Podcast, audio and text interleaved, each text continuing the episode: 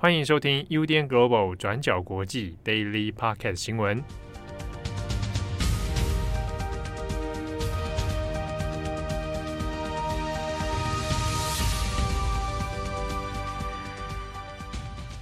Hello，大家好，欢迎收听 UDN Global 转角国际 Daily Podcast 新闻。我是编辑佳琪，我是编辑慧仪。今天是五月二十三号，星期一。好，那今天呢也有好几则重大的国际时事要来跟大家更新。今天的第一则，我们要来讲一下猴痘 （Monkeypox）。从上个星期开始，英国、美国和欧洲都陆续发现了猴痘的病例。截至二十三号星期一为止，以色列、瑞士还有奥地利等等这一些国家也确认出现了猴痘病例。目前，全球已经有十五个国家发现猴痘病毒的感染者，目前累计超过了八十个确诊病例。我们先来介绍一下这个猴痘是什么。猴痘主要是由猴痘的病毒所引起的，那它跟天花是属于同一个病毒家族，但严重程度比较轻，没有像天花那么严重。那猴痘主要有两个病毒株，分别是西非还有中非的病毒株，当中这两只病毒株又以中非病毒株会更严重一些，西非病毒株所引起的病情相对更轻，死亡率只有百分之一。如果被感染的话，感染者最初的症状是发烧，接着就会出现头痛、肿胀，或者是肌肉酸痛、全身无力等等。你开始发烧之后，你的皮肤也会开始出现皮疹，最常会出现在你的手掌还有足底的部分。那感染的症状大概是会持续十四天到二十一天，然后过后通常这些症状就会自行消失。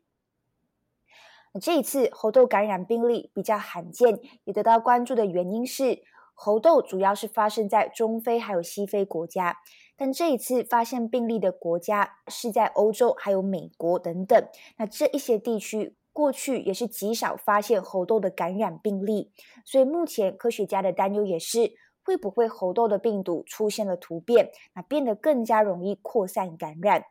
但相关的这一些疑虑呢，还是正在调查当中，需要更多的数据或者是实验来做证明。那么这一次，英国是最早发现猴痘感染的国家，目前累积了二十多例。一开始，英国是发现有两名感染者曾经到过西非国家奈及利亚，所以很有可能是在奈及利亚感染了猴痘的西非病毒株，接着带回到英国。但是目前还不确定，现在各国出现的猴痘感染病例是不是都是来自西非的同一个病毒株？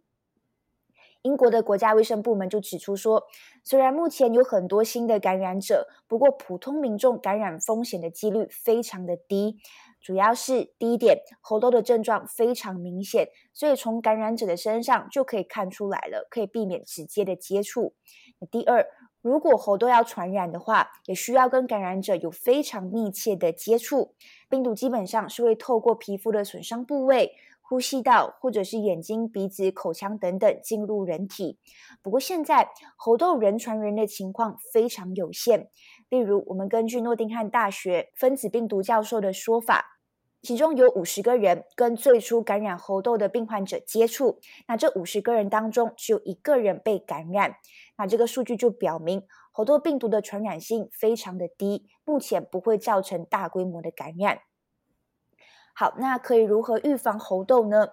我们上面有提到，猴痘跟天花是属于同一个病毒家族。那虽然目前并没有针对猴痘的治疗方法，但是透过施打天花疫苗，还是被证实说在预防猴痘方面有百分之八十五的有效性。那像是美国在出现猴痘的感染案例之后，马上就下定了一笔一点一九亿美元的天花疫苗订单。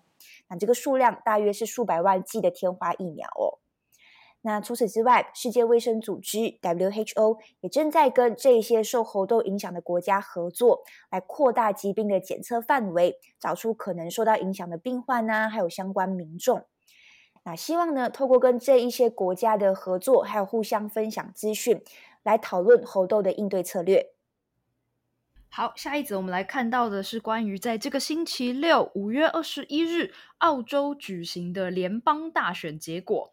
那在这次的联邦选举当中呢，选出了第四十七届的议会成员，在澳洲呢，过去执政党主要是由两大政党，一个呢是由自由党和国家党所组成的一个中间偏右的保守派联盟，通常是称作自由国家联盟，呃，有时候会直接简称叫 Coalition，就是联盟。那这个自由国家联盟呢，在过去从二零一三年已经一直执政到现在，是将近十年的时间了。那同时呢，现任的总理莫里森也是所属的政党领袖。那至于澳洲的另外一个政党，则是左派的工党。那这一次呢，在星期六的澳洲大选之中呢，就还蛮出人意料的，最后是由工党取得最多席次，在一百五十一个席次中拿下了七十二席。那工党的领袖安东尼·艾班尼斯也在周一正式宣誓就职第三十一任的总理。那我们来看一下这一次选情的亮点好了。那当然呢，首先是这个工党，他们睽违了九年，重新翻盘，回到了执政台上。那其实事实上呢，就像前面提到的，从二零一三年工党的总理陆克文下台之后，澳洲的执政党一直都是由中间偏右的这个保守派自由国家联盟所把持的。不过呢，例如 CNN 等等的媒体在这一次的选举评论中都指出说呢，在经过了将近十年的保守派领导之下，再加上澳洲近年事实上不断遭遇各种极端气候的天灾问题，例如说三不五时就有大规模的野火、干旱，又或者是大洪水等等。所以呢，在这一次的选举当中，澳洲选民开始转而支持愿意承诺气候变迁，为了气候变迁来采取更多行动。另外呢，还有也能够促进性别平等议题的候选人。那为什么会有后面这个促进性别平等议题的问题呢？其实事实上，现任的总理莫里森，他在过去呢就很常被一些选民指责他缺乏领导能力。那先讲一个比较小的，就是像是在二零一九年十二月的时候，当时呢澳洲正在面临一场最严重的野火肆虐。但当时莫里森就因为他人正在夏威夷度假而饱受民众的批评。那更严重的事情呢，就是在二零二一年的时候，也由澳洲的媒体报道踢爆，有人呢针对二零二一年的澳洲议会进行了性评审查之后，发现有将近三分之一的受访员工表示自己曾经在议会当中受到职场性骚扰。那这个资料呢，是引述自《卫报》在今年年初的报道。报道指出呢，在当时的这份调查当中，议会职场中有三十七 percent 的受访者表示曾经历过霸凌，百分之三十三的人则是表示自己曾经历过职场性骚扰。其中呢，百分之一甚至说自己曾经经历过实际或是未遂的性侵行为，并且呢，在这些。表达过自己曾经遭受过性骚扰的职员当中，有百分之八十四是没有寻求任何支持或建议的。那之所以会进行这个调查呢，其实是在二零一九年的时候，一位已经离职的澳洲议会的女职员叫布兰妮·希金斯，她出面指控呢，自己在。二零一九年三月，在议会大厦的部长办公室附近，在他下班之后遭到一名同事性侵。那从那之后呢，澳洲的国会还有澳洲的这个执政党自由国家联盟就开始进行了一系列的调查跟肃清。当时这件事呢，也被视为是澳洲政坛非常严重的 Me Too 事件。那直到今年二月的时候，莫里森他也正式出面向这位女性道歉，并且称赞她勇敢提出来的勇气。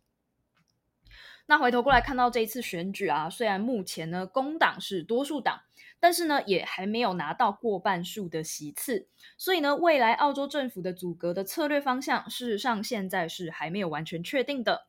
那至于这位未来的总理艾班尼斯。其实，在这两天也有很多媒体都报道了他的一些个人的成长故事。艾班尼斯呢，今年是五十九岁，在过去曾经担任过议会议员超过二十年的时间。那他的一些比较常被提到的事迹，就包括说他从小是家境清寒的。他小时候呢，是跟单亲的母亲一起住在公共住宅，那也是靠着政府的补助金抚养长大等等。那也因此呢，他被视为是一个来自工人阶级家庭的一个政治人物。那他也是一位比较坚定的工党成员。在今年的这个竞选活动当中呢，艾班尼斯他也承诺说会改善职场性别问题，降低托育费用，强化公共资助的卫生系统、卫生医疗系统，那也可能也包括就是老年的 Medicare 等等的这些问题。那当然还有前面提到的这个气候变迁。那在星期一，艾班尼斯宣布就职后，他的第一个任务就是要前往东京，在四方安全对话上与美国、日本还有印度的领导人会面，其中呢就包括现在正在亚洲行的拜登。除此之外呢，在这一次的这个四方会谈当中，备受关注的还有另外一个人，因为呢很多人都在担心说，澳洲工党执政之后，对于中国还有美国的态度会不会有所转变。比方说呢，这一次与艾班尼斯一起前往东京的一位新任外交部长 Penny Wong，中文叫做黄英贤。根据路透社的整理呢，Penny Wong 他其实是工党里面备受瞩目的政治人物。他原本呢是出生于马来西亚的华人，母亲是澳洲人，那父亲是马来西亚人。那他是在陆克文政府时期就被任命为澳洲第一个担任内阁职务的亚裔成员。除此之外呢，Penny Wong 她也是澳洲第一位公开同志身份的女性议员，那就非常符合工党过去常年所强调的左派以及多元的价值精神。但是受人注意的事情呢，是黄英贤她在过去也曾经被反对党批评是亲中的内阁成员。